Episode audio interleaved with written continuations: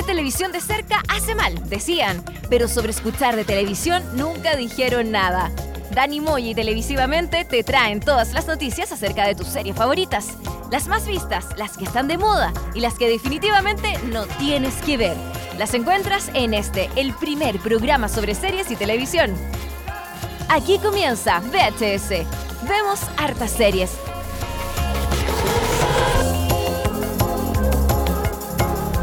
Ha habido mucha polémica. ¿Qué pasó? Mucha polémica por los matinales. Chuta, sí.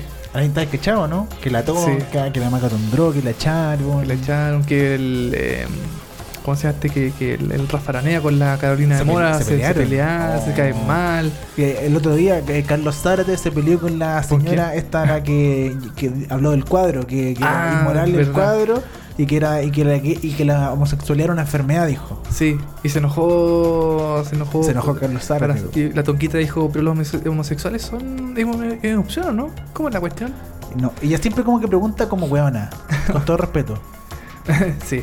Como que, como que uno se, se fija en. como Bueno, yo creo que después lo vamos a, a- Sí. a- a- como a, rescatar en profundidad el tema de los materiales porque de eso vamos a hablar el día de, el día de hoy, Dani. Sí, los matinales de televisión siempre son un tema, son eh, eh, cuatro, no, seis, cinco horas al aire más o menos. Son muchas horas al aire. Sí. Son materiales que te, te miran en la tarde, es una cuestión pero incomprensible. Sí, es súper una, raro una cosa muy rara, duran como 5 horas, 5 horas y media al aire. Los matinales eh, son un hecho importante en nuestra televisión local. Cada cierto tiempo est- están mutando, los matinales siempre mutan, despiden gente, contratan gente, se mandan cagar, no se mandan cagar, hacen cosas buenas, hacen cosas malas. Bueno, estaremos hablando el día de hoy de los matinales en este eh, agosto ya del 2018, eh, qué es lo que significan los matinales para la televisión y básicamente cómo están hoy en día los matinales en nuestra televisión local. Tan mal, pues ya listo, cerramos el Y programa. cerramos el programa, listo. Sí.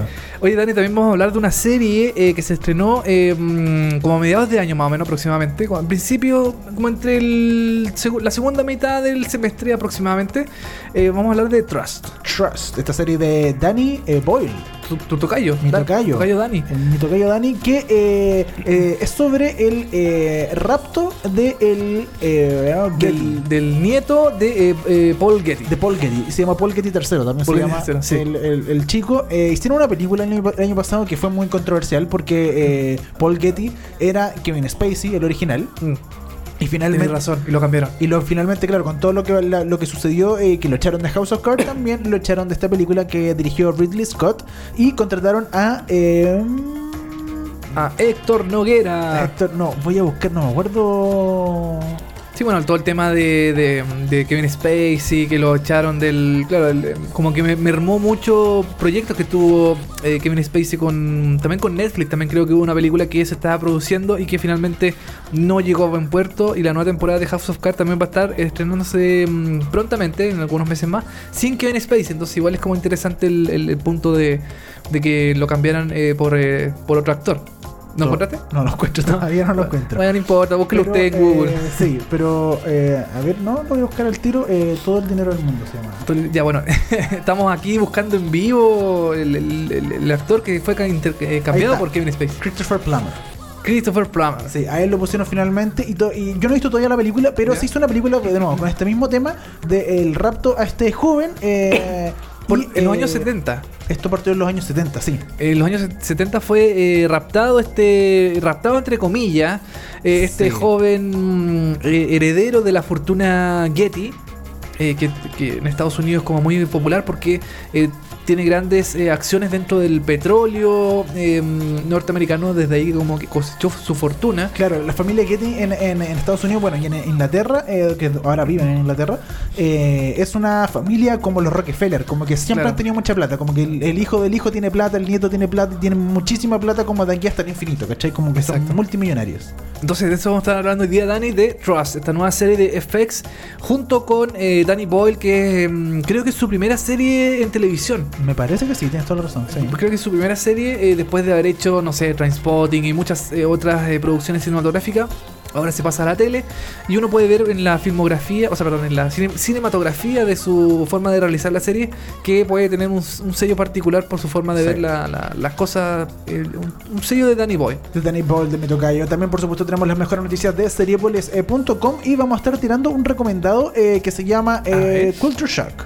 Específicamente, Culture un, Shock. eh, Culture Shock es una, es una un serie documental donde cada capítulo eh, trata sobre algún tema en específico.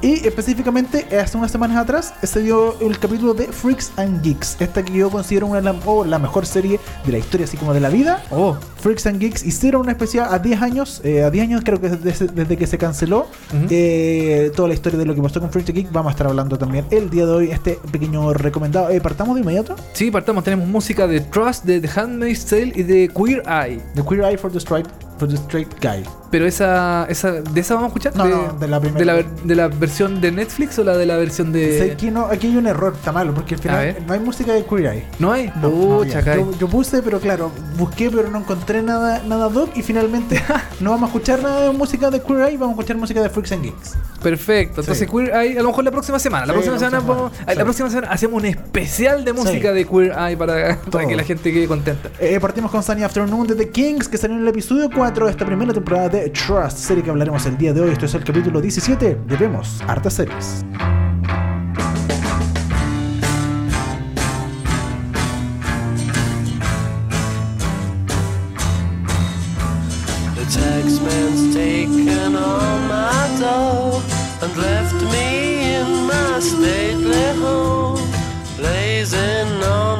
Sunny afternoon. And I can't sail my yacht. He's taken everything I got. All I've got's this sunny afternoon. Save me, save me, save me from this squeeze. I got a big fat mama trying to break me. And I love to live so pleasantly. Live this life of luxury. Blazing on a sunny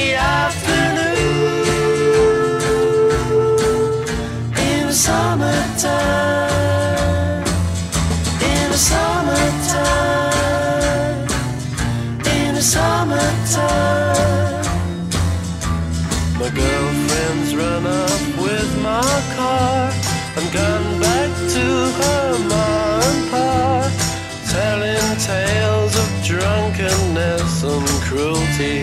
Now I'm sitting here, sipping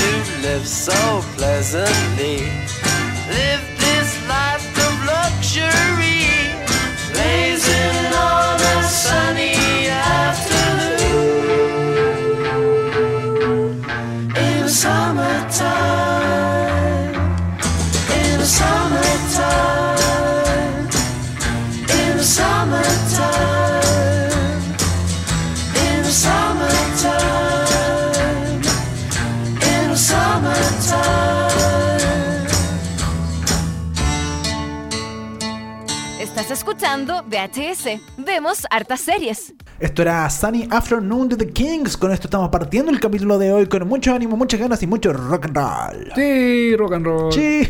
Sí, sí, sí, sí. Oye, partamos de inmediato con las noticias de seriepolis.com, una serie que ha generado bastante controversia en el último tiempo en Netflix, que Netflix no se mete en la pata de los caballos, pero no, ahora ¿cómo, cómo se te ocurre? nunca se mete en la pata de los caballos, pero No, ahora sí. No, 13 Reasons Why, no. ¿Cómo, No, se, pero- ¿cómo se te ocurre? No, pero 13 Reasons Why como que ya... Eso, no, eso no meterse en la pata de los caballos, por eso hablar del bullying nomás, pero no tiene nada de raro. Ah, bueno. pero como que aquí estamos hablando como de insultar a una persona que... Bueno, estamos hablando de ins- Insatiable o Insaciable en español, que una nueva comedia de humor negro de Netflix que está siendo sacada en las redes sociales y por internet porque piden que la producción sea cancelada. El motivo dado por los críticos es que la nueva serie promueve la gordofobia. ¿Qué es esto? Eh, fobia a los gordos, así como, qué asco, gordo. Qué asco gordos. Ah, asco. ah. Claro, eso es la gordofobia que es- dice esta, dicen estas personas. eh, está tratando como de inculcar esta nueva serie de Netflix. Porque eh, básicamente la serie se trata de. Acá está. La serie cuenta historia, eh, la historia de Patty. Que es interpretada por la actriz Debbie Ryan, ex estrella de Disney, una adolescente con sobrepeso que vive sufriendo bullying en la escuela. Sin embargo, después de sufrir un accidente que le hace pasar por una cirugía y que le- en el fondo le tapa la boca para que no siga comiendo, ese es el- uno, Ah, uno de los argumentos, eh, Patty pierde mucho peso y llama la atención de todo el colegio porque ahora está flaca. Claro. Eh, ella ahora pretende ser, eh, pretende usar su nueva popularidad para vengarse de aquellos que se burlaron en su cara. Claro, entonces ahí la gente está diciendo, bueno, eh, está, está tomando como que, lo que lo que una mujer, si una, una niña una niña que es gordita que la molesta en el colegio, bueno, lo que tiene que hacer es operarse o básicamente Dejar de comer o dejar bajar de comer peso. o bajar de peso porque si es gordita no, no puede ser, ¿cachai? Sí. En busca de remover la serie de Netflix, críticos e internautas firmaron una petición creada en el sitio change.org. El documento ya cuenta con más de 100.000 eh, firmas. Entre las exigencias de esta pe- petición se puede leer eh, lo siguiente. Durante mucho tiempo, la narración les ha dicho a mujeres y jóvenes que para ser populares, tener amigos, ser deseables para los chicos y hasta cierto punto ser un, un- un humano digno, había que ser delgado. Esta serie necesita ser cancelada. El control de daños de esta serie será mucho peor, traicionero y siniestro para jóvenes adolescentes si es lanzada que la pérdida de ganancias que podría ocasionar a Netflix. Exacto, en el fondo lo que quieren decir es que eh, el, el- el- como que lo- los problemas al, al- al- al ser estren- eh, estrenada esta serie eh, van a ser mucho mayores que eh, mm, la pérdida que puede generar Netflix al cancelar esta serie. Claro, o sea, cancelar la serie les va a costar, no sé, ya 200 millones o algo así, pero lo que pueda significar para mucha gente que quizás... eh, Se sienta vulnerable Claro. en, su, en, su, o sea, en su- en su forma de ser, en sus sentimientos, puede ser mucho peor que eh, el resultado económico que pueda traer la cancelación de la serie. Claro, entiendo yo que lo que quieren decir aquí es que básicamente esto podría traer quizá algún suicidio, algún problema de bullying mucho más fuerte en algún colegio eh, que podría llevar a algún suicidio y eso eh, obviamente vale mucho más que una serie o lo que podría cancelarse, podría costar cancelar esta serie. Ahora, esta serie con la premisa que yo vi eh, no me parece una gran serie. O sea, no creo que sea. A lo mejor me estoy equivocando. Puede que sea un exitazo y la serie es como a 13 Reasons Why, por ejemplo. Claro. Eh, creo que en, en- en este caso el, el tema es tomado desde un punto de humor, Comedia, humor, de sí. comedia. De hecho, la misma protagonista dijo que el- ocupaban la sátira para Sí, poder... po. eh, Habló, dijo un, un- Sí, dijo un texto en Instagram eh, que eh, la sátira es una forma de burlarse de las cosas más, fácil- más difíciles, eh, llevar la oscuridad eh, a la luz e introducirse en conversaciones difíciles. Tengo que reírme de mi dolor, de lo contrario me disolveré y lloraré y me atoraré en, lugares, en lugar de resolverlo. Sí, puede ser, yo también encuentro que... eh, Que en el fondo... Es un poco mucho lo que le están poniendo. O sea, están tomando. la serie se lo toma con humor. No es para no es un documental esta cuestión, ¿cachai? Sí, yo creo que a lo mejor algunas personas se pueden sentir eh, afectadas con este tema de la de que no sé, que, que- es que los tiempos los tiempos han cambiado, Dani. Están todos más sensibles. Está, mm, sí, puede ser, pero es que claro, algunas personas es que tampoco hemos visto la serie. También. Hemos visto solo, se han eh, publicado solamente el tráiler de que esta persona, eh, el personaje de, se me fue el nombre, de eh, Patty en la serie, eh, es gordita, sufre, sufre este accidente y por lo que estuve leyendo, el accidente lo sufre eh, por motivo de bullying, creo que alguien le, le- le saca la cresta. ¿Ya? Tienen que hacerle una cirugía, creo que en el fondo, claro, a lo mejor la, la cara se la dejan media de- desfigurada, le hacen una cirugía y no puede comer. Ya. Y eso hace que ella baje de peso. Ahora, eh, es una premisa súper imbécil, po, porque Sí. igual es como es Sí, tonta. es una serie tonta, Una serie tonta que a lo mejor no, no, no debe tener tanta repercusión, pero claro, hay gente que le afecta. Claro. Y que tiene problemas con este tipo de, mm, de situaciones, eh, que a lo mejor sufrió bullying por eso mismo en el colegio, por ser eh, la persona distinta, que no encajaba dentro de este mundo que todo el mundo quiere ser popular y qué sé yo, sobre todo en las escuelas gringas, que yo creo que es mucho peor que, la, que acá en Chile.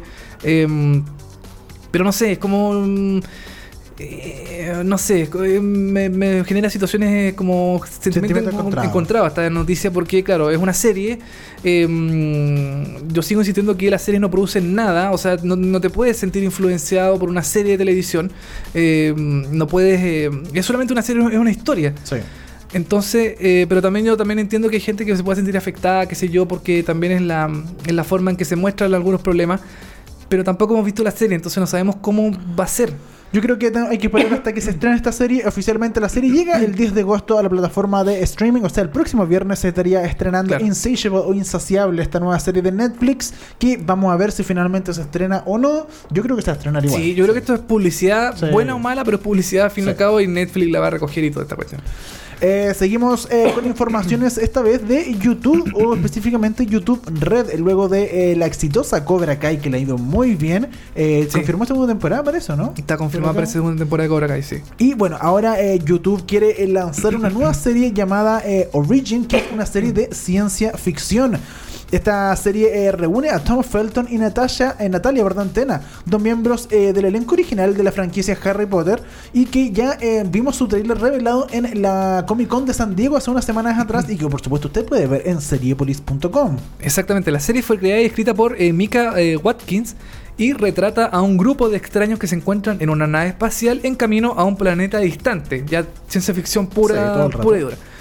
Eh, los pasajeros abandonados deben trabajar juntos para sobrevivir, pero rápidamente perciben que uno de ellos no es quien dice ser. Oh. Oh, Alien, el octavo pasajero. Claro. Eh, Natalia eh, Tana será Lana, miembro del equipo que se convierte en una especie de capitán, y Felton será Logan, el antagonista principal, un joven bravo que es una amenaza para el resto de la tripulación. La dirección de los dos eh, primeros episodios de esta serie quedará por cuenta de Paul West, Wes Anderson de Alien vs. No, Paul W.S. Anderson. Anderson, que ajá. no, Sí. eh, de Alien vs. Predator y la serie estará lanzada en, en YouTube Red en el último trimestre de este año, del 2018. Así que ojo con lo que está haciendo YouTube y específicamente YouTube Red con el estreno de series que de a poquito están metiendo series que al parecer están eh, llamando la atención bastante. Lamentablemente acá en Chile no se pueden ver, así Sí. legalmente. Claro. Siempre hay, formas de verla de un... Sí, de un- oficialmente. oficialmente puede. Ahora, YouTube eh, igual hace esto de que eh, tira un capítulo o dos capítulos gratis en YouTube normal para que, usted lo- para que cualquiera lo pueda ver y el resto de la serie hay que con suscribirse a YouTube Red para. Eso es bueno, así como una especie de muestra gratis. Los Claro. primeros dos episodios de la. En Cobra Kai, por ejemplo, lo hace así. Y, y el resto de la serie, claro, hay que pagarlo. Lamentablemente acá en Chile no hay, no está la opción de pago. Sí. Entonces no, mm, no podemos ver eh, oficialmente las series de YouTube Red que yo creo que por ahora están un poquito en pañales. Ya, sí, Como falta que a lo mejor le falta un poquito, como un empujoncito más todavía para hacer una mm, buena generadora de contenidos como Netflix o, Sí. o hasta Amazon, por ejemplo. Claro, le ha costado, pero está partiendo recién de, de un par de años más. Yo creo que Sí. YouTube Red va, eh, va a meter, va a meter por ahí. Sí, va, va, ahí va, va, ahí, de- dele campeón, dale campeón. Oye, Dani, seguimos con otra noticia. Eh, Kelsey Grammer quiere revivir Fraser. Fraser, una de las sitcoms más llamativas y exitosas de los años 90. Y, puede ganar un reboot. Sí, pues así es. El, eh, el La- actor y productor ejecutivo Kelsey Grammer quiere reanudar el programa Grammer. eh, conversó con la cadena televisiva CBS para eh, volver con el proyecto. Fraser no se dio por NBC. No recuerdo, vamos a checar. Parece que sí, parece que Fraser se dio por NBC, creo, no estoy 100% seguro. Creo que era como una especie de... tenían así como un caballito, o no, como un, un trencito programático con Seinfeld. Sí, NBC. NBC.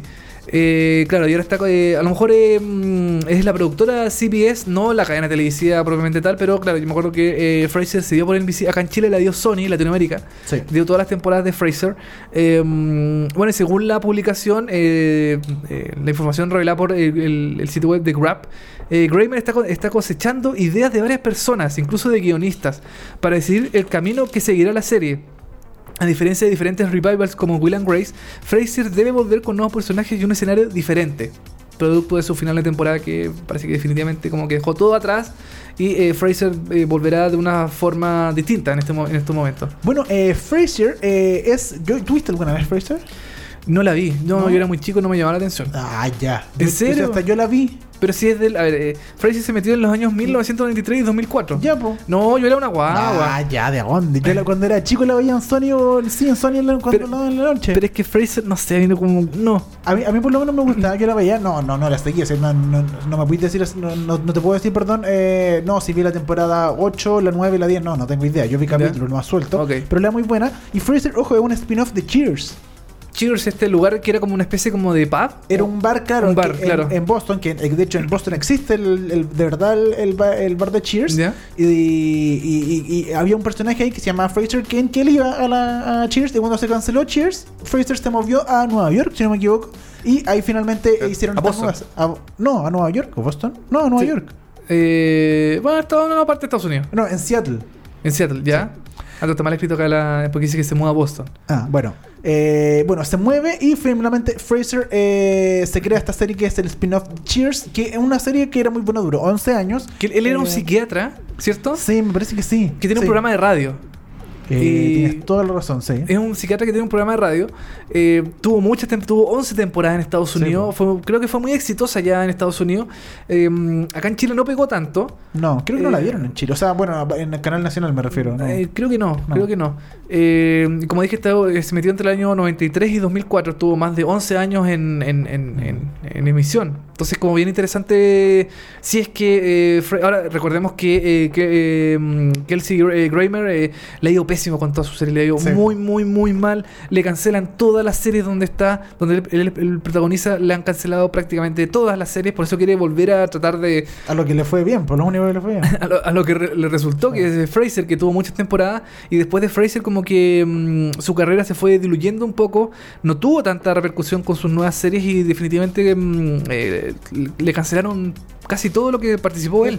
Y en Eh, películas también, ¿no? La ido también en las películas que ha hecho, siempre Claro. hay personajes que no, no, no pegan tanto. Exactamente, así que eh, sería interesante ya con toda esta moda de los revival de nuevas series que, o sea, de regresos de series que ya tuvieron su momento de gloria, eh, ver cómo va, puede resultar una nueva mm, versión de Fraser que según la información de acá sería como con nuevos personajes y nueva locación. Y no serían los mismos personajes, entonces sería como interesante ver qué es lo que puede pasar con eso. Fraser puede volver a la televisión, ojo con eso. eh, y ahora nos vamos a hablar de eh, lo que comentamos en eh, los titulares, los ¿Ya? matinales. Los matinales. Los... Los matinales. matinales. ¿Qué pasa con los matinales, Dani, que han existido desde el año 1992? Julio Martínez.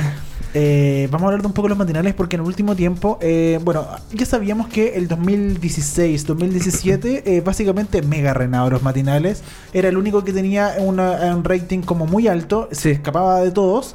La mayoría de la gente estaba viendo Mucho Gusto, pero Mucho Gusto sufrió una reestructuración a principios de este año. Se fue Katy Salosny, entró José Miguel Viñuela y, y la Carla Carla. Ajá. Y sacaron a Daniel Stingo, sacaron a. eh, bueno, Daniela Castro también Sí. se fue. Hicieron una, toda una reestructuración entre nueva gente y no le ha funcionado tan bien porque en, en esa reestructuración se le fue mucha gente al mucho gusto. Karen Paola también se fue del matinal. se fue al matinal de Buenos Días. El Buenos Días. El Buenos Días. A mí- a mí Como sí- muy buenos días. A mí siempre me llama la atención que ese material siempre se, se refiere a ellos mismos como una familia. Sí. Somos la familia del mucho gusto. Pero ¿Cómo no. nos queremos? Somos tan felices. Claro. Pero ah, cuando echan a las personas, Hasta ¿dó- ahí no, ¿dónde no. quedó la familia? Porque yo en la familia hasta el momento, a mí no, no me han despedido a mi papá. Sí. Mi mamá sigue ahí todavía y no la han echado. No, y es muy chistoso porque eh, antes ya podían vender toda esta pomada de la familia feliz, la familia mucho gusto y funcionaba, tenían su canción, te Sí. acordás y toda la cuestión Sí, y ya po. fun- funcionaba. Lucho Jara ahí. Pero de un momento empezó, empezamos a ver que no era tan familia así. y, y ahí, en ese momento, fue que, que la cagada y mucho gusto bajó, porque aparte se perdió de cierta forma en, en- en el sentido, yo creo. En un momento, mucho gusto tenía como una tónica de pasarlo bien, eh, media Yo- natural. Yo creo que to- todavía la tiene, todavía la tiene esa tónica como de querer pasarlo bien Sí. todos los días. Claro, sí, pero, pero, pero por eso, era, era más compleja que eso. Sí, sí. Era, era, tenía como esta buena onda constante, eh, tenía su canción, que ya no la tiene, no sé por qué sacaron más encima la canción. Mucho, Eh, mucho gusto. Sí, tenía eh, esto de conexión con el público que, fu- que funcionaba muy bien con este vidrio gigante que tenían atrás donde en se la veía la gente. Funcionaba muy bien, tenían esto natural, que tenían muchas cosas como naturales, de, de la paz, de zen, de comer natural, ¿cachai? De comer sano. Sí. Como era una, una alternativa distinta a los matinales. Y en un momento le empezó a quedar la cagada y se fue todo eso, perdieron todo eso y se convirtió, no, no, no, sé, no sé si era un matinal más, pero cambiaron su rumbo a un, eh, un matinal que hoy en día se basa netamente en, en sus panelistas. En las anécdotas de sus Claro, en panelistas. sus panelistas y en sus anécdotas de los panelistas y que los panelistas hablen de ellos, básicamente. Bueno, yo creo que siempre ha sido así. Yo creo que siempre los panelistas han hablado de ellos, Yo- siempre... O yo creo que no. Yo creo ¿no? que ahora se enfocaron y ahora yo creo que dedican horas y horas a hablar de ellos, pero Mm. antes no era tan así. No, no, sí, eso tienes razón. Ahora como que dedican mucho tiempo en hablar Sí. de ellos. Antes no era, no era tanto. Claro. Antes era un segmento, duraba, no sé, Sí. unos 30, 45 minutos máximo. Claro. Y después iban a otra cosa, hablan de temas de actualidad también. Exacto. Em, pero de un momento a otro tenés razón, como que extendieron mucho el tema de hablar siempre de ellos, ellos, ellos, ellos, Ellos. Y de vez en cuando tienen como un invitadito y que lo tratan como. Y que también, como que no. Se ve que no. O sea, no lo tratan bien de, de la forma de que eh, no lo dejan hablar tanto, porque ellos son los que hablan. Es que son muchas personas, Dani, son Sí, como po. 20 panelistas. Yo me acuerdo que antes tenían una, una mesa de cocina gigante. Sí. Era enorme y ahora es como una cagada toda chica. Es como un. Es como, no sé, como un. Como un stand. Como un stand así. Sí. Son muy chicos. Y aparte todos quieren hablar mucho, entre Lucho Jara y Viñuela y la Carla Constant y la Beth Vergara que hablan todo el rato de ellos mismos y de ellos, de ellos. No, es que a mí me pasó, es que a mí me pasó lo mismo. Y tiene un invitado ahí y que el invitado no habla nada finalmente porque todos hablan de ellos, de ellos, de ellos. Pero aún así, Dani, aunque tú. mm, Yo encuentro que mucho gusto. Y aquí me van a. A ver. Me van a lapidar y me probablemente me den un corte en el podcast en este preciso, preciso momento. Eh, yo creo que dentro de los materiales es como el de los mejorcitos. Ya, mira. Porque yo me yo veo matinales y eh, me he fijado que el 13, el Televisión y TVN están metiendo mucho tema de eh, delincuencia, mucho tema de droga, Sí. mucho tema de eh, horóscopo, Ya. eh, mucho tema esotérico, mucho tema paranormal. Y eh, todos los materiales están haciendo exactamente lo mismo. Sí, pues eso- esos tres están haciendo exactamente lo Están mismo. sí, es haciendo verdad. lo mismo. Sí. Entonces, tú cambias un canal y están hablando de fantasmas. Sí. En otro canal están hablando de ovnis. En otro canal están hablando de apariciones en el cementerio. Entonces, y pongo mucho gusto y están hablando de ellos. De ellos. Sí, por lo menos chistosos, conocí. Eh, Pero- o sea, dentro de todo lo que hay, la mejor opción, eh, yo también creo lo mismo, es mucho gusto, muchas veces, aunque en un momento eh, yo me fui por un rato por el TVN. Ya. Sentí que TVN estaba haciendo una programación distinta y de repente tiene momentos TVN. Sí, Yo tiene momentos, sí. Yo he visto algunos capítulos, de repente pongo el muy buenos días a todos y el otro día monté tú, no sé, me puse a ver a las 11 y estaba trabajando y lo dejé todo el rato porque de verdad... eh, Es como un sonido ambiente, así Claro, como- sí, siempre. Tampoco se le pone tanta atención. Es como Sí. una radio, es como una radio televisada en el Es fondo. una radio televisada. Sobre Pero- todo mucho gusto. Pero claro, a mí punto tú eh, me carga todo este tema de eh, que los ovnis, que la, eh, o Sí. mucha farándula, o mucho, eh, eh, no sé, muertes y, y llorar y toda la cuestión. Y pero te viene, ponte tú, ha hecho capítulos buenos. De hecho, en el bloque matinal, por ejemplo, eh, se ha vuelto un poquito más, en términos de rating, más revuelta la, la batalla. Ya que en lo que va de en lo que fue junio, por ejemplo, eh, mucho gusto ganó con 7.3 de rating, pero en el segundo eh, lugar apareció el Bienvenidos con 6.6. ¿ya? Y eh, también eh, la mañana en su momento, en junio, Sí. promedió 5.8 y en el cuarto lugar eh, estuvo de muy buenos días a todos con, eh, eh, con 3,7. 3,7 puntos. Entonces estaban medio pegados y de repente, de hecho, en el último tiempo... Ah, no, eh, 5,2 está en mucho el TVN. Perdón. Partió con 3,7 y ahora está en 5,2. Igual ha subido harto. ha subido, harto. Sí, ha subido. Y, y el último y el otro día yo vi eh, que estuvo primero, estuvo a un par Sí. de días, estuvo primero en el rating, entonces ahora está bastante peleado lo que pasa en el rating de, eh, de los matinales. matinales. Ahora, eh, bienvenidos, a mi parecer es el que se ha ido más a la cresta, por Sí. decirlo en el último tiempo. Totalmente. En un momento, bienvenido, era un muy buen matinal, era entretenido, pero hoy en día eh, yo creo que no funciona en ningún nivel bienvenido y se mandan cagada tras cagada, cagada tras cagada. La cagan, piden perdón, la cagan, piden perdón, echan a alguien, la cagan, piden perdón, y así están todo el rato. Sí, a mí me, me- yo quiero hablar del bienvenidos que en el bienvenido las caga en el punto de que cuando hablan temas valóricos, Claro. cuando hablan temas como de sociedad, cuando hablan de hablaron el otro día del cuadro del, del, del Bosco, Sí. hablaron hace tiempo de Návila Rifo, hablaron de la mm, eh, de que de que el- ah, de las viviendas sociales en Las Condes. También. Y- o de los inmigrantes estos que torturaron en la cárcel. Exactamente, y hablan de temas valóricos y ahí se van a la cresta porque eh, los panelistas de, los mati- de este matinal tienen una concepción de la vida, de las cosas, están, están metidos en esta burbuja que ellos viven que mm, no saben muy bien cómo, cómo es la realidad de la gente. Sí, yo, pero yo ahí. eh, Y se escudan en él, ah, es que la gente opina esto. Pero claro, uno no le puede echar la culpa a la gente de que opinís puras tonteras, po. Yo eh, ver, ahí le voy a echar la culpa a la tonca, debo decir. ¿Por qué? Yo creo que es la principal culpable de este, estos debates que no han funcionado y que han caído en ignorancias eh, y, y estupideces de, ¿Por, de por lo que qué, han dicho. ¿Por qué, Dani? Dime por qué. No, específicamente, por ejemplo, en el tema de, eh, de, lo, de la persona, los que torturaron en, el- en la cárcel, ¿Ya? que ella dijo como que estaba bien que lo hayan torturado y ella, a- a- habían otros panelistas que le decían, pero ¿cómo vas a avalar la tortura? Los menos. Claro, los menos, Los menos, sí. porque la mayoría está de acuerdo con que le Sí. pegaran a la, a la- a la- En este caso eran por. eh, eran, eran unos eh, haitianos, creo que eran. No, eran. eh, Bueno, extranjeros. extranjero, sí, que habían asaltado a una mujer y la habían eh, matado. La habían matado, Y le claro. habían robado el celular, nomás algo así, y lo habían llevado preso. Y a estos, a estos personajes, eh, los gendarmes lo habían torturado en la cárcel, lo habían grabado y lo habían subido a. Claro, no, no, lo- los mismos presos lo habían torturado, pero los, gen- los gendarmes lo habían dejado. Claro. Habían dejado que lo le sacaran la cresta. Entonces, claro. eh, yo- Ahí, ahí fue donde principalmente Tonka avaló la tortura. En el bueno, muy buenos días a todos, eh, Maca Tondró dijo que también avalaba que estaba bien. Y Maca Tondró la sacaron del matinal de se Muy fue, se fue del matinal. Se fue, la sacaron al tiro. Y a Tonka eh, ahí está. A pernada. A perna. Yo no le echaría tanto la culpa a Tonka. Yo creo que Tonka eh, mm, es así. Es así y lamentablemente es así porque eh, es una de las personas más influyentes dentro del mundo televisivo. Y lamentablemente con estas opiniones, para mí su influencia es súper mala. Sí. Pero yo creo que también es, es culpa del equipo responsable detrás del, del Sí, programa. Sí, es verdad. Eh, mm, Tonka dijo algo eh, de su forma de pensar que a lo mejor no todos comparten, yo no la comparto, pero ellos también se escudan en el tema de que, ay, que la gente piensa esto. Sí, no, eso es una... Entonces no, no puede ser, no puede ser que eh, ellos siempre tienen como excusa, no, que la gente en la calle piensa eso. O la gente, no, la gente pregunta que y ella hace la Claro. pregunta estúpida. Entonces, Claro. mm. Pero sabes que yo me he fijado que el, el buenos días a todos, el ¿cómo se llama? No Muy sé, buenos muy, días. muy, bueno, el- claro, mucho más, con Sí. mayor énfasis, muy buenos días. eh, mm, lo está haciendo mejor porque está, están tomando temas valóricos también.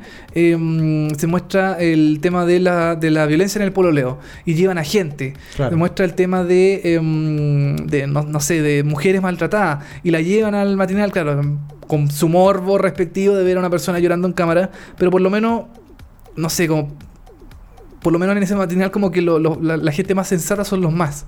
¿Cachai? Como que Sí. tratan de tener eh, visión amplia de Es las que- cosas. Es que por eso yo creo que eh, los matinales eh, seguían en no en, en la verdad, pero visualmente para la gente queda el, el- el animador principal, ¿cachai? Sí, claro. Que, que en el caso de El Muy Buenos Días a Todos, te- tienes al Cristian Sánchez, tienes al Nacho Gutiérrez y tienes a la María... eh, María Luisa Godoy. o María Luisa Godoy, que tienen como una opinión y una Parecida, forma, más o menos. tienen una opinión parecida y una, y una forma también de, de opinar y de, y de tratar los temas Mm. de forma muy delicada, ¿cachai? Sí. Eh, en el Bienvenidos tienes a Tonka y a Martín que yo siento que no que hoy en día no están acorde a los tiempos esa es mi humilde opinión. yo Mm. creo que Martín está muy desconectado de lo que pasa en el mundo como que él siempre como que no cacha nada de lo que está hablando y la. Tonka siempre tiene una opinión eh, Media tiraba así como media, me- media fuera conservadora. con- bueno, muy conservadora y como muy fuera de. Es que- Sí, es como que si no- fuera en otro mundo, no Sí, sé, una sí. A, a mí lo que tampoco me. Siguiendo con el tema de los materiales. Es que eh, cuando hablan temas valóricos, llevan a la gente más extrema posible para mostrar su punto de vista. Claro, también. Entonces se le da. Le dan cabida a gente que. le dan cabida a gente, claro, exactamente que eh, no tiene mm, eh, como hipótesis o tesis de cosas que no son. Que no están bien. Sí, es po. como si. eh, No, y que por ejemplo, esta misma señora que dijo que la homosexualidad era una enfermedad, o sea, esta ellos le dieron cabida a una persona que se pare en pantalla y a todo Chile diga, oye, no es que la, la homosexualidad es una enfermedad.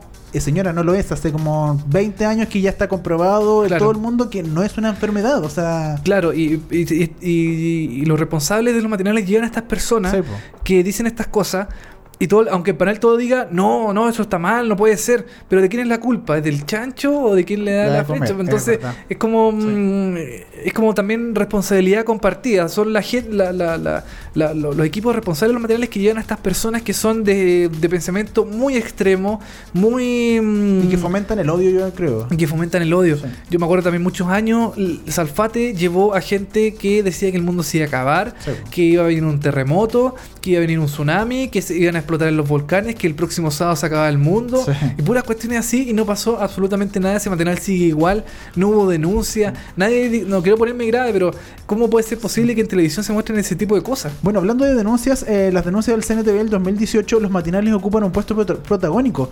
Porque muchas veces. eh, eh, Se dicen tonteras los materiales. Sí, po, esa es la verdad. Por ejemplo, en enero, Bienvenido recibió 21 denuncias luego que Francisca Merino y Raquel Arcandoña dijeran que el acoso callejero padecido por las mujeres es buscado o provocado como consecuencia de su forma de vestir. Es que Raquel Argandoña. El otro día se mandó otra frase, pero bueno. Sí.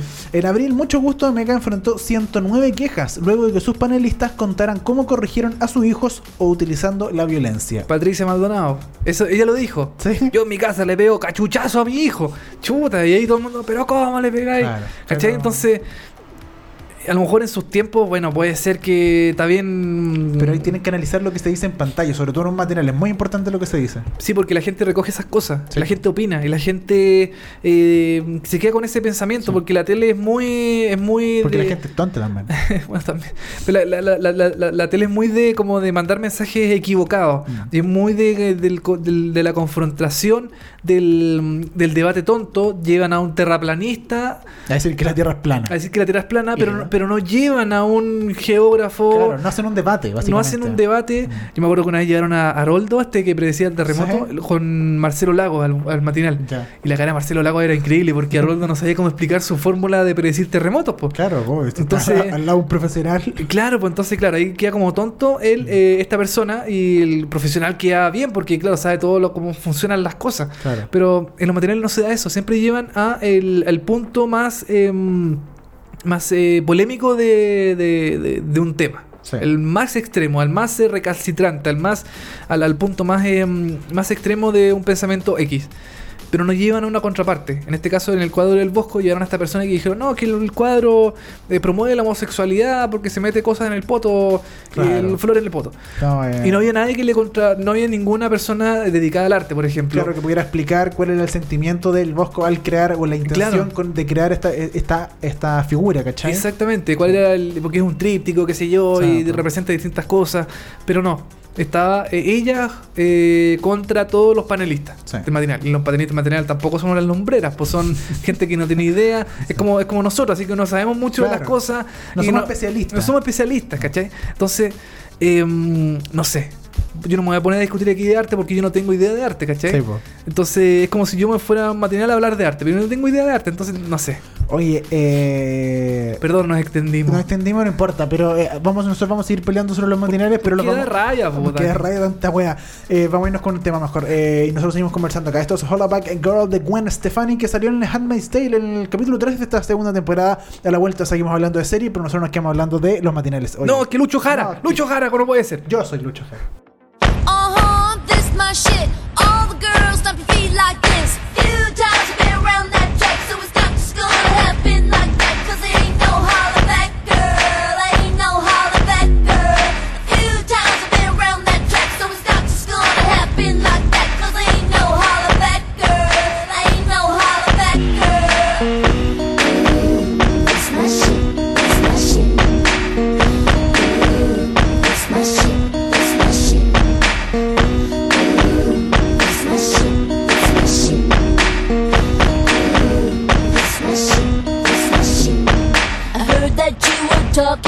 And you didn't think that I would hear it.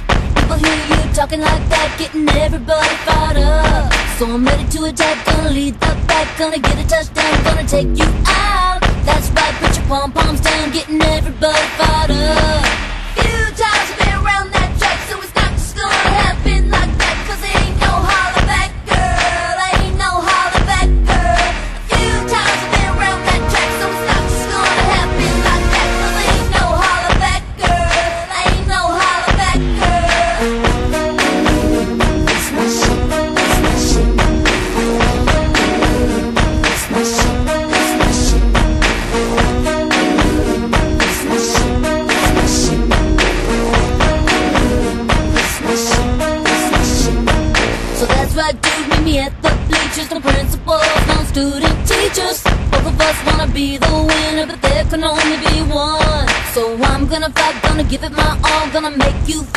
썩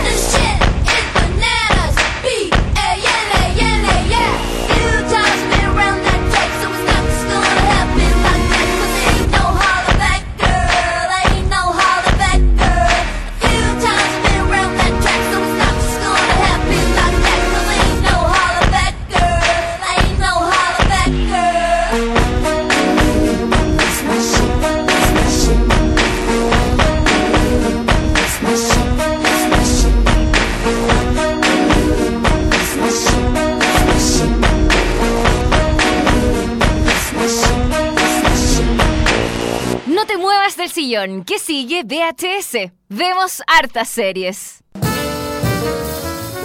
Estamos de vuelta, eso era Holla Back Girl de Gwen Stefani, eh, que salió en Handmaid's Tale, eh, muy- eh, una canción muy distinta de Handmaid's Tale, una canción muy prendida. Sí, The Handmaid's Tale siempre tiene ese como. mm, ese como. esos extremos. Sí. Como que la serie es muy terrible, pero siempre ponen como canciones muy alegres. Como, Sí. como muy extraño el, el- lo que quiere mostrar, no sé lo que el significado. Eh, ahora hablaremos de otra serie que tiene una muy buena, muy buena banda sonora. Ya escuchamos al principio un poco de la banda sonora de Trust y tiene una muy buena banda sonora. Y eh, bueno, hablemos un poco de, de qué se trata esta serie llamada Trust, que es una miniserie dramática con tintes eh, biográficos. Sí, tiene como una especie de. O sea, no es una biografía, no es un documental. Claro. Es, una, es, una, es una serie basada en hechos eh, reales o algunos ficcionados, claro, sobre eh, John Paul Getty III, el, her- el heredero de la fortuna de su familia, eh, que ha cosechado durante muchos años gracias a sus, a sus inversiones petroleras. Así es, así es, porque la serie toma como punto de partida la anécdota familiar que tiene un lugar en Roma en 1973, específicamente cuando el más joven eh, de los Gettys es secuestrado por miembros de la mafia italiana quienes buscan ganar dinero al cobrar un millonario rescate. Sin embargo, para su mala suerte, nadie parece comprender por qué la familia Getty no quiere rescatar y traer de vuelta a casa a este prestigioso joven prisionero. Eh, la serie, claro, parte cuando... eh, de hecho, parte un poco antes porque parte Sí. que el, este heredero, eh, John Paul Getty III, va a ver a su Abuelo. a su abuelo en Inglaterra. Sí, en, En Inglaterra, sí, sí. en Inglaterra, donde tiene su mansión gigante, todo el asunto. Y ahí conoce a su abuelo porque, bueno, o sea, lo ha visto, pero muy pocas veces, no, no hay muy, muy buena relación en esta familia. Y tiene, yo creo, uno de los mejores capítulos piloto o primer capítulos que hemos visto en una serie en mucho tiempo. Tiene un primer capítulo muy bueno donde nos metemos eh, de lleno en la vida de eh, John Paul eh, Getty, el, ¿El abuelo? el abuelo. eh, Sí, hoy interpretado por eh, Donald Sutherland, Sí. el papá de, que- de Kiefer Sutherland. Y que tiene una actuación magistral. Sí, muy buena, muy Sí. bueno él eh, actuando como el, el viejo Getty, Claro. el abuelo. y nos metemos de lleno en su vida. Nos explica un poco cómo vive él, que tiene muchas mujeres, tiene cuatro mujeres creo que viven con él Sí. y que con todas tiene relaciones y ella- él les elige, tiene como una dinámica en tener sexo con ella y, y aparte tiene un, un mayordomo que como que lo ayuda en todas las cuestiones, tiene como un matón. eh, Sí. Es muy, es muy como eh, extravagante e interesante la vida de este personaje. Y después eh, la historia sigue siendo más interesante cuando llega este heredero que es John Paul Getty III, que es una pinta de hippie, como de volado, casi a pata pelada, que llega en medio de una ceremonia muy... eh, muy, Muy pre- como muy eh, elegante, muy, protocolar, elegante. así, claro. Hay un león también que, Sí. eh, que lo, lo tiene el John Paul Getty, que es muy ex- extravagante, el millonario. Sí, Entonces, mu- muestran como toda la extravagancia del, Sí. del viejo, así como que tiene un león, eh, tiene esto, mm, tiene unos perros también ahí metidos entre medio, como que son de casa. Eh, Entonces es muy interesante un primer capítulo que te, te abre muchas puertas de historia y uno dice, ok, esta serie está buenísima, está genial. Después te vas por un segundo capítulo donde nos metemos como en esta en la vida del personaje de Brendan Fraser, que hace un, personaje, no, no recuerdo su nombre, cómo se llama, pero es un personaje increíble que también le sale muy bien. James Fletcher se llama. James Fletcher, eh, que es como el ayudante matón de. Es como, claro, eh, o en el encargado fondo- de seguridad, creo que se llama. ¿no? Encargado de seguridad que en el fondo le, como que le resuelve todos los problemas a, a, mm, al, al viejo a John Paul Getty. Claro. Entonces nos metemos de lleno en él. Eh, de hecho, este capítulo es muy interesante porque es eh, hablando a cámara. Sí, él le habla, él rompe la cuarta pared, Rompe como, se, cuarta como pared. se dice, Sí. y eh, le habla al público, directamente al espectador eh, sobre las cómo él, cómo él piensa las cosas que tiene, que suceden durante la, la- el transcurso de la historia. Entonces es un capítulo de verdad muy bueno y de estos capítulos, en estos dos capítulos principalmente, se ve la mano total de eh, Danny Boyle. Eh, Danny Boyle, eh, director de cine, eh, director de... em, De, de Trainspotting, de Trainspotting, ajá, y aquí, mm, aquí estamos viendo 127 horas, 127, Exterminio, eh, Millionaire, eh, Entre otras. Entre otras. Steve Jobs también la, la, la película. la película, una de las tantas. eh, Tiene, tiene mucha. mm, sí, él, él ha incursionado en, em, en televisión hace ya el año 93, por ahí más o menos, eh, haciendo solamente eh, pequeños eh, como mm, eh, co- colaboraciones dentro de la dirección de, algunos, de algunas series. Como por ejemplo Inspector Morse, que es una serie que se transmite en Film and Art y mi abuela le encanta. Eh, Screenplay, que es otra serie de televisión que no es muy conocida aquí. Eh, Babylon, que es una serie también como de ciencia ficción, que también tuvo eh, la dirección de Danny Boyle en su, mini- en su episodio piloto. Ya. También, eh, bueno, otras series más. Aquí, por ejemplo, eh, son 10 capítulos de los 10. eh, Danny Boyle dirige los tres primeros. Sí. Y se ve totalmente la mano de Danny Boyle en esos tres primeros. Son tres películas muy bien hechas. Principalmente las, las primeras dos son muy bien hechas. Muy tónica Danny Boyle. mucho plano Dutch Angle, que no me acuerdo cómo se llama esta cámara como girada, como, como Sí, como al media, claro, como media, como media bacán. ¿Una vez vieron- viste bacán, Dani? No me acuerdo, tenía una cámara así. Bacán tenía una cámara como si al trípode de la cámara Sí. eh, le faltara como un. Una como si estuviera medio cojo. Ya. Entonces sí estaba la cámara así como media ladía. Ya, ya, perfecto. Bueno, claro, Como- el plano bacán. El, el pla- el plano bacán, que exactamente. oficialmente se llama el Dutch Angle. Ya. Eh, tiene mucho de eso, eh, tiene muchos detalles, la banda sonora funciona muy bien. Eh, uno se mete mucho en los personajes, eh, esto mismo de la cuarta pared. Es una serie que parte muy bien, pero que a lo largo de los capítulos se Oh. va desinflando un poco. Es una buena serie, eh, muy interesante, pero eh, Se va, se va diluyendo un poco la historia. Yo creo que son. Sí. Sí, yo creo que si, mm, si hubieran sido. Son ocho episodios, yo creo que si hubieran sido, eh, no sé, seis, por ejemplo. son 10 episodios. Son 10. Ah, son 10. Sí, son 10. Ya, entonces no, peor. si hubieran sido seis, si lo hubiéramos dejado como una serie británica, por ejemplo, Claro, como una miniserie. yo creo que hubiera funcionado mejor. Sí, yo igual, creo lo mismo. Porque se ve, eh, yo creo que se extiende mucho en el tema del rapto de este niño. Él se extiende demasiado. Sí, yo en un momento pensé, cuando, bueno, parte la serie, yo dije, bueno, quizás el rapto va a venir al final. Y no, viene al principio. O sea, porque claro. vi un primer capítulo, porque, eh, como, te- como les dije, eh, parte antes del rapto todo esto. Entonces tiene un primer capítulo donde el nieto se empieza a interiorizar de la, de la industria del... Claro, Y empieza, del- y empieza a generarse una relación con el abuelo. Que Sí. esa, esa relación está muy buena, como que está muy Sí. interesante. Porque, eh, eh, porque el, el, el Getty abuelo como que no tiene muy buena relación con, lo- con sus hijos. Claro, con nadie en la con familia, nadie de la, sí. claro, prácticamente nadie de su familia eh, tiene buena relación porque eh, cree su- sus hijos son drogadictos, son alcohólicos, son como que en el fondo como que perdieron un poco eh, como el camino, como Sí. que se, se, de- se descarrilaron Claro. y ve en su nieto, en eh, John Paul Getty III, como una especie como de redención Y de sucesor. y de sucesor frente a su a su imperio petro- eh, petrolero. Pero claro, esta historia, este conflicto, dura solo el primer capítulo. Eso es lo malo. Eso es lo malo. Es- eh, eh, yo creo que siento que eso se debería haber alargado un poquito más al principio. Haber de, de hecho eh, dado unos dos o tres capítulos para esa historia. Que yo creo que tenía harta, eh, harto contenido para Sí. hacer, harto tema dramático ahí.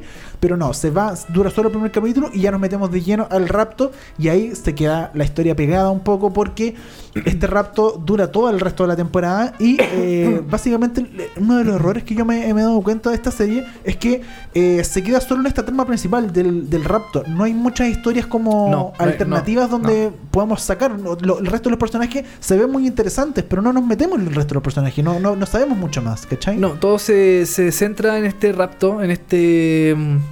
Eh, entre comillas, rapto, podríamos decirlo. Claro. Eh, pero claro, no, no tiene mucha. mm, no tiene como historias paralelas. Todo se centra. Eso mm, a mí tampoco me parece malo, porque en el fondo la serie es eso: la serie es sobre el rapto Sí. de, este, de este heredero. Pero claro, como dices tú, a lo mejor se pudo, pudo haber sido más interesante ver. eh, mm, el tema de Brendan Fraser. Claro, ese personaje da, ¿Cómo- da pa' cómo- mucho. O sea, podría haberle hecho un par de capítulos más. quizás el, uno de los de los de los em, de los temas que se pudo ver em, que se ve en la serie que pudo haber sido mayor eh, mayormente como explorado es el tema del mayordomo. También sí, un mayordomo buen que es un muy buen personaje. El mayordomo de, de Paul Getty eh, que tiene ahí una historia igual interesante que pudo haber sido más explorado dentro Claro. de, la, de, la, de la trama pero eh, quizás no seríamos mucho como de, de la historia no sé Pero yo no, yo creo que debería haberse hecho. Lo mismo me pasa con la mamá, que la mamá Sí. es un buen personaje, pero la, la, la mamá del niño raptado La- claro, la Ajá. mamá del niño raptado, que eh, hay un par de escenas nomás que uno puede empatizar con la mamá, pero después ya está sufriendo y está buscando, pero pucha. Me gustaría haber visto un poquito más de su mamá, de la relación que tienen ellos, ¿cachai? Como que haberme metido un poco más ese tema. Como que Sí. siento que tiene muchos temas interesantes, pero no se, no se hace cargo de ninguno y solo se queda con el rapto. Y el rapto, el rapto y todas las escenas tienen que ver con el rapto netamente.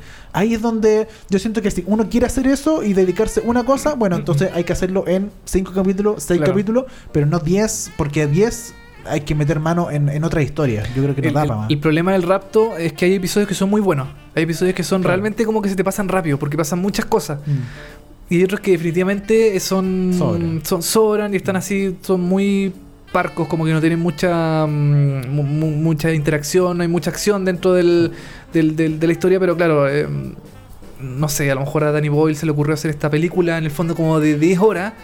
Y, Bu- Bueno, pero recordemos que Danny Boyle solo participó al principio. O sea, eh, la serie está producida por Christian Colston y eh, eh, Simon eh, que es el creador y como showrunner de esta serie. O sea, él es finalmente el creador. Como que no, Danny Boyle. pero yo le echo toda la culpa a Danny Boyle. Toda la culpa no, a toda la Danny culpa a Danny Boyle. Pero Ya, no es que se llama Danny. Es que, es no puede ser. No, pero está bien, sí tiene razón. Sí. Sí, él no es el responsable 100%, pero eh, mm, yo creo que Trust eh, pudo haber sido una buena serie. Mm. Eh, lamentablemente la crítica tampoco fue muy benevolente con ella. No, los primeros episodios bien, ni un problema. Y pero como que después va bajando, bajando, Sí. bajando. Hasta que después en algún punto de la temporada vuelve a subir y después vuelve a bajar, a bajar. Ya. Y ya al final como que puede ser. El final puede... es, muy irregular la Es un poco irregular, sí, no es muy mm, consistente. La historia no, no era mala, la historia, era súper entretenida porque, claro, tenía distintos aspectos. Se mete mucho también con la mafia italiana, Sí. eh, mm, con la forma de trabajar de ellos. Habían personajes muy buenos que no se aprovecharon mucho. Y em, nada, yo creo que a Trust eh, están en. El, el creador quiere se- seguir con la historia, quiere tener una segunda temporada mostrando la historia de cómo eh, Paul Getty, eh, abuelo, consiguió su, Su fortuna. su fortuna, eh, mostrando su adolescencia, qué sé yo. Eh, eso quieren como dar en la segunda temporada, pero todavía no está como 100% confirmada y tampoco FX se ha pronunciado sobre una posible continuación de la historia. Eh, esta serie yo personalmente le pongo un 5 5 Solo por Ya. los primeros capítulos. Porque los capítulos- si no le pondría un 5. Pero si por los primeros capítulos ya sube a 5 5. Yo le pongo un 5. Ya. Le pongo un 5 a toda la temporada. Toda la Yo temporada. la vi completa y, y pudo haber sido mejor, sinceramente, sí. Eh, se estrenó el 25 de marzo eh, de este año, tiene 10 capítulos y usted los puede encontrar en la aplicación de Fox, por ejemplo. Eh, en Chile sí, porque en FX. de Fox. Sí, en No, aquí la dio eh, Fox Premium. Fox Premium, ya. Sí, y creo que está todavía completa porque de repente, mm, por tema de derechos, la serie se va de la aplicación. Creo que todavía está disponible en, En la aplicación de en, Fox. en Fox. Sí. Sí. en la aplicación de Fox está disponible todavía, por lo menos. Sí. Sí, así que si quiere ver una serie de Danny Boyle, puede ser una opción. No es mala, no es 100% mala la serie. Eh, Pero, ah. pero es entretenida, es pasable y yo creo que si tiene paciencia puede ser una buena, una buena mm, eh, alternativa. Y a continuación nos vamos a un recomendado para cerrar el programa del día de hoy. Eh, vamos a hablar de Culture Shock. Eh, ¿de ¿Qué, es, qué es- qué es esto, Dani? ¿De ¿Qué es esto? Sí, ¿de qué se trata Culture Shock? Bueno, eh, esta es una serie documental que analiza las historias no contadas detrás de momentos decisivos en la cultura pop, según los productores o creadores de esto.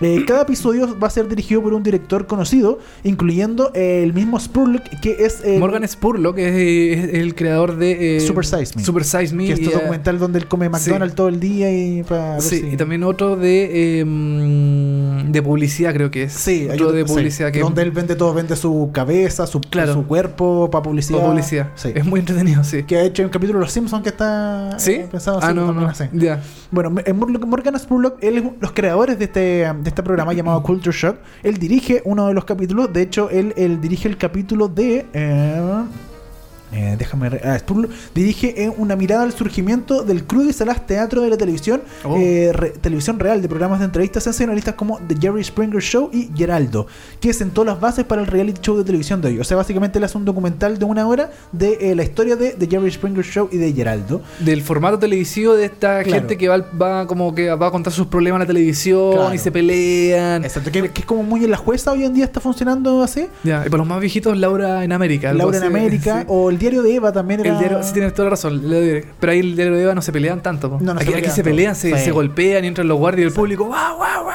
Sí. Así como alentándolo. Sí, Sí. ellos se pelean. Y bueno, él hace un documental, eh, el mismo eh, Morgan Spurlock. También está eh, Kamau Bell, eh, que él dirige una, eh, un documental en- enfocado en Chris Rock y cómo cambió la cara de la comedia con un especial de comedia que él lanzó en 1996 llamado Bring the Pain. Todo lo que significó básicamente este stand-up que, o especial de comedia que él realizó en ese año. Y el más interesante para mí, que se lanzó hace un par de semanas atrás, es el dirigido por Brent Hodge que eh, básicamente hace un perfil de la clásica serie eh, de culto Freaks and Geeks y que fue cancelada solo después de una temporada. Es Sí. interesante este documental de Culture Shock Freaks and Geeks porque eh, tiene entrevistas de todos. Entrevista a Paul Feig, que es el creador, con Jude Apatow, eh, entrevista a James Franco, a Seth Rogen, a Jason Segel, entrevista a todos los participantes. A los protagonistas. a todos los protagonistas. Y lo, algo muy interesante que hace es que los entrevista en su lugar, como que ellos hacen una recreación de, eh, de la escenografía de la escenografía y ahí mismo lo entrevistan y ¿En se, ve, y se ve todo muy real. Eh, todo funciona muy bien. Y de hecho van a los lugares donde grabaron los exteriores que son un- que es un colegio de verdad, ¿cachai? Perfecto. Y van al colegio y muestran eso, eh, muestran imágenes eh, exclusivas del casting, por ejemplo de Seth Rogen o de, o de Jason Franco, Segel, ujú. de Dave Franco, etcétera. Y por ejemplo James Franco fue con Jason Segel al casting porque eran amigos. ¿Ya? Y eh, los dos hicieron el, el mismo casting, ah, hicieron para el mismo papel. Y finalmente dijeron, no, ¿sabes qué? Quedaron los dos. Uno quedó para el, el pa- el papel del galán y el otro para el papel como del tontito. Del- ah, ya. Y se fueron y no le dijeron quién quién. Entonces Ah. Jason Segel dijo, te apuesto que... eh, no, no. Jason Segel le dijo, oye, ¿cómo habrán quedado la distribución de papeles? Y James Franco le dijo, obvio que yo soy el guapo y tú eres el tonto. Y finalmente fue así. pues, él quedó como el galán, James Franco el personaje del galán y Jason Segel como el otro. Eh, entrevistan a todos los personajes. Entrevistan algo muy interesante. Al ejecutivo que canceló en su momento Freaks and Geeks, el ¿En NBC. serio? sí. El responsable El de la cancelación. El que, el que le llegó el producto y dijo, no, es que no me tinca. Y entrevistan a otras minas que eran también ejecutivas que finalmente ellas confiaron en el proyecto y trataron de convencer al otro ejecutivo. Porque, el, claro, eran dos ejecutivas que lo convencieron y el que entrevistan es el presidente de NBC en ese momento, que finalmente es el que canceló de la serie. Y él dice las razones por las que finalmente que, que canceló Freaks and Geeks, Ujú. eh, explica, explica todo lo que pasó, cómo era su relación con Jude Apatow y Paul Fake. eh, hay imágenes exclusivas de, que- de que cuando cancelaron la serie hicieron como una fiesta entre todo el elenco, como si fueran en el colegio, y eligieron como el rey de la, del colegio, ¿cachai? Como la reina. Fueron disfrazados como si fuera una fiesta de, de De- colegio. de-. Y finalmente era la fiesta para cerrar todo porque eh, eh, Se cancelado- la serie. Claro, cancelaban la serie y todo el asunto. Entonces es muy interesante. eh, la serie se cuentan muchos detallitos, muchos secretos. eh, y a mí, como te digo, lo que más me impresionó fue esto de que se consiguieran al presidente en NBC y él dijera las razones por las cuales finalmente canceló esta serie. Oye, una cosa, Dani, estos son, eh, son tres episodios nomás. Al parecer, sí, por ahora son tres episodios que están confirmados de Culture Shock. ¿Dónde la puedo ver?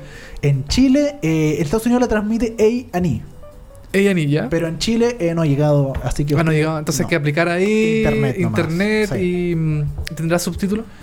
Eh, no, yo por lo No menos no ah, encontré subtítulos. Así Ya. que está complicado, pero eh, usted en internet ahí. Quizás van a sacar los subtítulos pronto, porque Sí, claro, puede yo, ser. yo eh, me conseguí legalmente esto eh, uno o dos días después que se estrenó en Estados Unidos. Entonces Ah, puede ya. ser que por eso no había subtítulos, pero eh, usted búsquelo, es muy interesante. En general, eh, Culture Shock como programa muy interesante y especial este de Freaks and Geek, que yo, como he dicho, es una de las mejores series de la vida, sobre todo porque esta historia que tiene que tiene una historia muy interesante, por qué la cancelaron y cuando la cambiaron de horario y bueno. Ah, hay algo muy interesante también, que al final de, de este capítulo Freaks and Geeks muestra que eh, finalmente todos los actores, creadores, escritores, guionistas de esta serie han trabajado en un montón de otras series y películas que hoy día han tenido mucho éxito. Ya. Desde eh, Virgen a los 40, eh, Bridesmaids, eh, otras series eh, en general. Hay muchos actores y se dice que ellos dicen, como conclusión, dicen, bueno, al final creo que ganamos y no, no, no perdimos, ¿cachai? Porque todo al final nos hicimos de alguna forma famosos, todos hicimos más películas, Claro. más series y hoy en día estamos todos bien, ¿cachai? Fue como un semillero, Claro. and Geeks. A Fue pesar de todo, a pesar de que fue cancelada en, la- en su, primer, en su primera instancia. ¿De qué año fue Freaks Como del Eh, 99? 2000, 99-2000. Ya. eh, mm, no tuvo buena. O sea, quizás en su momento no tuvo buena aceptación de Sí. parte del, del- de la audiencia en este caso, porque siempre es la audiencia, nunca Es- la. Claro, siempre la audiencia, pero es que claro, la tiraron un sábado como a las 4 de la tarde, una cosa así. Ah. Ese era el horario. Y después la, la volvieron a cambiar como a un lunes, después la cambiaron para el miércoles y ahí fue que se Fue perdiendo fidelidad, Sí. la audiencia no sabía que era Dan la, la, la- la- eh, la serie. Exacto. Oye, em, yo creo que puede tener subtítulo, Dani, porque el nombre, a mí por lo menos el nombre de Spurlock, eh, de Morgan Spurlock, es como bien conocido mm, dentro del mundo como del documentalismo Sí. em, en Estados Unidos. Eh, no los otros dos, no, no los conozco, el, deben ser súper buenos, pero, pero no los conozco nombre, pero a lo mejor por el hecho de que sea Morgan Spurlock, uno de los, mm, de, los de, de las personas que está dentro de este, como la realización de este programa, a lo mejor yo creo que puede que alcance, eh, alcance cierta notoriedad y, em, y, y pueda que se emita en algún momento acá, acá en Chile. Sí, ahora no creo que llegue por A&E porque A&E en Chile como que tiene otro... Sí, tiene otra programación. Sí, como que no, no creo que funcione. Quizás llegue por otro eh, Por- canal de los... Claro, por, por History Channel, por ejemplo, por Claro. em, eh, eh, History Channel. Sí, Sí, o. A&E. A&E también puede ser, porque A&E Chile, o sea, Latinoamérica. Pero es que A&E Chile, A&E en Latinoamérica como que tira muchas series, como que no, no hay nada mucho documental, como que son series más... Sí, son- series sí. de otro tipo también, no sé. Yo creo que Sí, puede puede llegar por otro canal de, de, de este conglomerado que, so- que es dueño de A&E. De A&E, ajá. Pero, eh, pero ojalá llegue Culture Shock y este especial de Freaks and Geeks. O puede que- llegue a Netflix también, po, ¿por qué no? También, todos los Puede para que hagan un acuerdo y llegue a Netflix. No sé, estoy, estoy tirando ideas. Ojalá, pero totalmente recomendado este especial de Freaks and Geeks, una de las mejores series que si usted no la ha visto, estaba en Netflix, ya no está, pero en YouTube creo que hay, eh, creo que está entera. Así Ah, perfecto, ya. de- O- o a lo mejor hay no oficial, pero A lo mejor hay trocitos y cosas Sí, así. ya, que en puede YouTube ser. ahí puede buscar muchas imágenes de Freaks and Geeks y este Culture Shock. Perfecto, Dani, con este recomendado de Culture Shock, de Freaks and Geeks y de Chris Rock y de Jerry Springer y de Geraldo. Eh, estamos finalizando el programa el día de hoy, Dani. Así es. Estamos cerrando una nueva edición de VHS. Vemos hartas series día viernes. Como siempre, estrenamos todos los días viernes. Estrenamos un nuevo episodio que puede ser escuchado en Spotify, en iTunes, en Tuning, en, em, en Podbean también se puede escuchar. Y eh, en la plataforma que usted quiera. Usted nos busca nomás como Seriepolis y ahí estamos. Y se suscribe y puede escuchar nuestro podcast de series todos los días viernes. Y eh, nos vamos, Dani, con una canción. Así es, cerramos con la canción principal de Freaks and Geeks, Bad Reputation de Joan Jett. Lo dejamos hasta acá. Muchas gracias por escucharnos. Coméntenos. Y nosotros nos vamos. Chao.